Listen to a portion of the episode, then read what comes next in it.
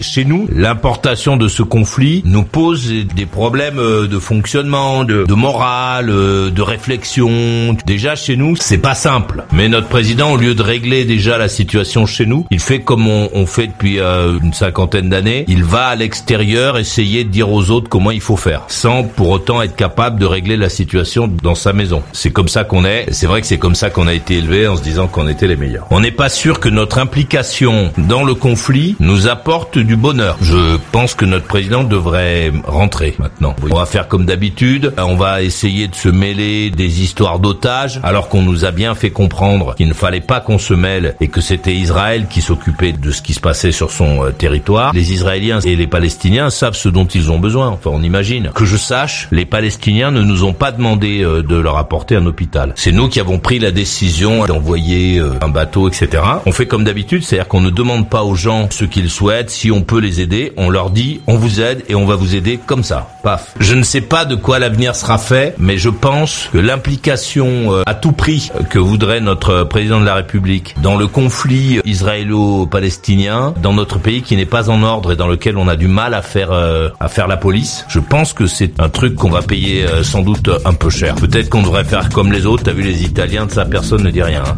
Les Espagnols, tout le monde se tait. Même les voisins là, ils se taisent, ils disent rien.